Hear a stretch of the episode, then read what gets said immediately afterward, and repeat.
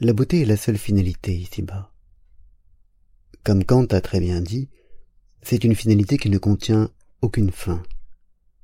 Une chose belle ne contient aucun bien sinon elle-même, dans sa totalité, telle qu'elle nous apparaît.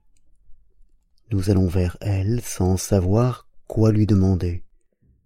Elle nous offre sa propre existence. Nous ne désirons pas autre chose, nous possédons cela, et pourtant nous désirons encore. Nous ignorons tout à fait quoi. Nous voudrions aller derrière la beauté, mais elle n'est que surface. Elle est comme un miroir qui nous renvoie notre propre désir du bien. Elle est un sphinx, une énigme, un mystère douloureusement irritant. Nous voudrions nous en nourrir, mais elle n'est qu'objet de regard, elle n'apparaît qu'à une certaine distance. La grande douleur de la vie humaine, c'est que regarder et manger soient deux opérations différentes. De l'autre côté du ciel seulement, dans le pays habité par Dieu, c'est une seule et même opération.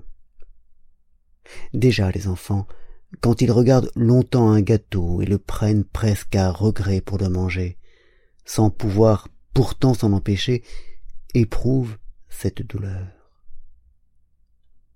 Peut-être les vices, les dépravations et les crimes sont-ils presque toujours, ou même toujours dans leur essence, des tentatives pour manger la beauté, manger ce qu'il faut seulement regarder?